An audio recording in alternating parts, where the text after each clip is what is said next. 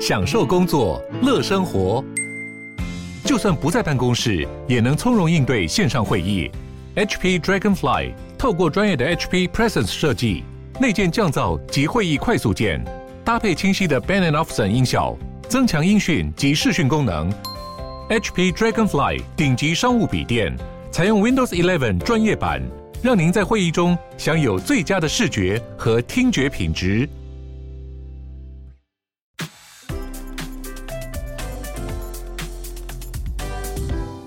欢迎光临鲨语，带你关注那些有流量却没声量的有趣资讯。用十分钟的零碎时间，一起跟上这个永远跟不上的世界。来自缅甸的罗兴亚人难民。现在打算要告 FB，也就是现在的 Meta 公司，因为他们认为 Facebook 不够认真在平台上面阻止仇恨罗兴亚人的言论，最终导致罗兴亚人遭到暴力对待，所以他们要求 Meta 公司赔偿一千五百亿。于是这个案件就在加州如火如荼的开始进行了。律师说，公司没有尽到好好管制平台内容的义务，而且平台的设计直接导致了真实世界对罗兴亚人的暴力行为。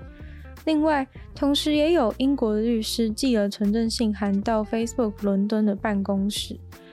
Facebook 目前没有立即回应关于这场官司的看法，不过之前是有坦承，对于阻止假消息和仇恨的速度太慢了。而 Facebook 表示，也有在缅甸采取行动对抗在该区域的滥用行为，例如自从二月一号的事件后，就不让缅甸军方使用 Facebook 和 Instagram。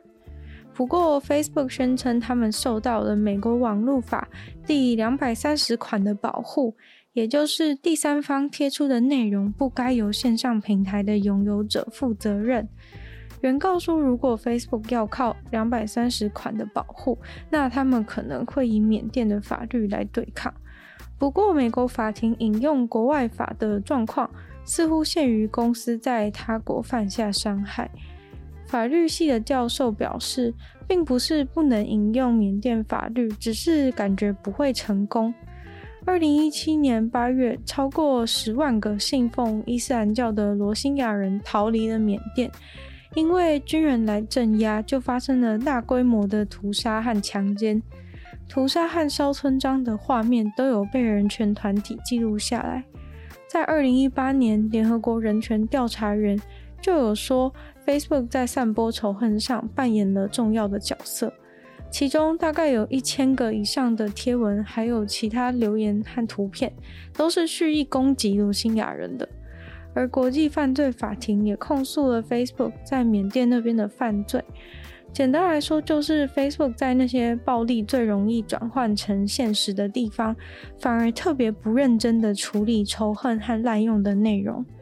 像是缅甸军方直接大量的利用 Facebook 的假账号来打资讯战，Facebook 完全视而不见。目前法官已经要求他们公开内部的记录，以供调查。德国总理梅克尔不凡的经历将不会被历史遗忘。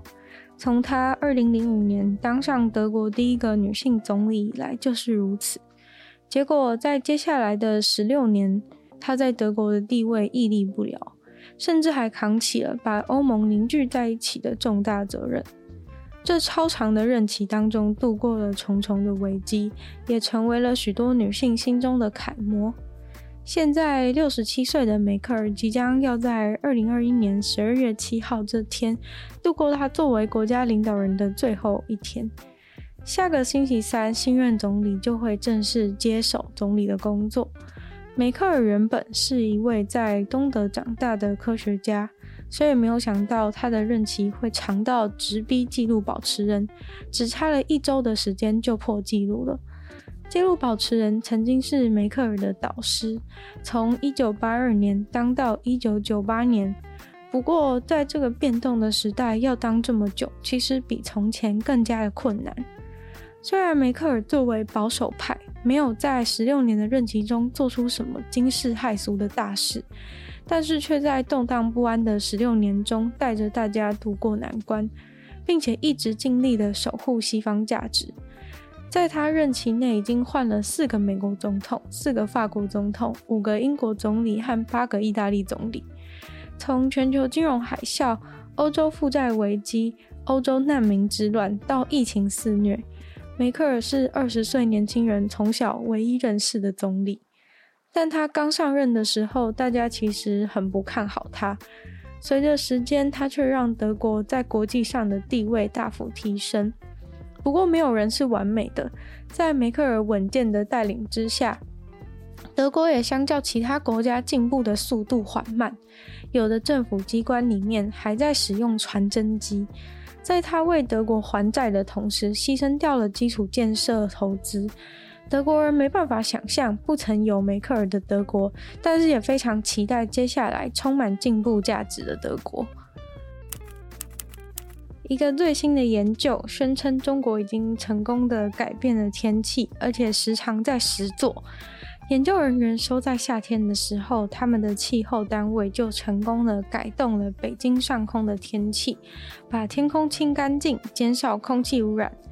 而这一切都是为了当时在天安门广场的一场庆祝活动，用的是已经长久有人研究过的做法进行人工降雨。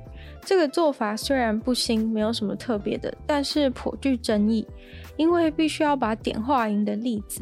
发射到空中的云里面，就可以凝结水，形成降雨来改变天气。中国清华大学的研究人员有针对改变天气做了非常多的研究。他们发现中国不断扩大天气控制的专案，甚至规划了一千四百多万平方公里超级大的场地，要作为天气控制专案的测试研究地点。台湾岛的面积只有三万六千平方公里，中国规划的这个天气控制实验场就有一千四百多万平方公里，是比整个印度国土的面积还要大。但是说到底，天空还是连在一起的。中国如果在境内强制降雨的话，邻国的天气也都会被打乱。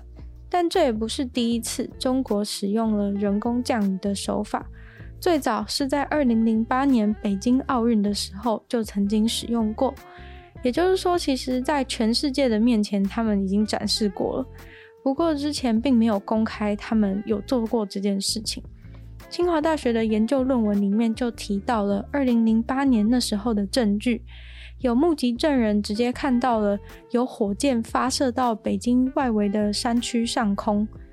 那是在二零零八年六月三十号，也就是七月一号大会的前一天，他们赶在那之前人工降雨来改善北京的空气品质，而实际上七月一号那天空气品质突然上升到好的等级。不过，关于改变天气，大家最关注的还是在军事方面的使用。如果用这种方式来故意改变他国的天气，那就是战争了。日本是 G7 的七个国家里面唯一不认同同性婚姻的。近年来，一些支持者都有提起诉讼，希望透过诉讼让中央政府重视这个问题。好消息是，东京的市长小池宣布了，东京要在明年四月开始使用同性伴侣登记的系统，带领日本的首都走向婚姻平权。这个政策是在大家有志一同的认可之下推动的，没有受到什么特别的阻碍。其实，东京的一些区政府在此之前就已经有类似的对策，让同性伴侣能够有某种正式的登记。像是涩谷就在二零一五年成为日本第一个给予伴侣登记的区域。不过，现在东京的同性伴侣登记说到底也还是跟真正的婚姻不太一样。同性的伴侣无法像结婚的异性恋夫妻一样，拥有一些税务上的变更或是其他的优势，所以婚姻平权的支持者也出来呼吁中央政府要做出全面的改变。不过，以日本的 LGBT 现况而言，已经算是一个很大的进步了。在北海道札幌的地方法院，今年三月也做出了一个同性不能结婚是违宪的判决。这是日本史上的第一次，也让大家期待接下来的进展。不过，日本总理到目前为止都还不敢触碰这个敏感的问题。今天的鲨鱼就到这边结束了。喜欢鲨鱼的朋友，记得帮鲨鱼分享出去。可以的话，在 Apple Podcast 留星星，写下你的评论。那也非常欢迎在任何有留言区的地方写下对鲨鱼新闻内容的想法，我都会再回复哦。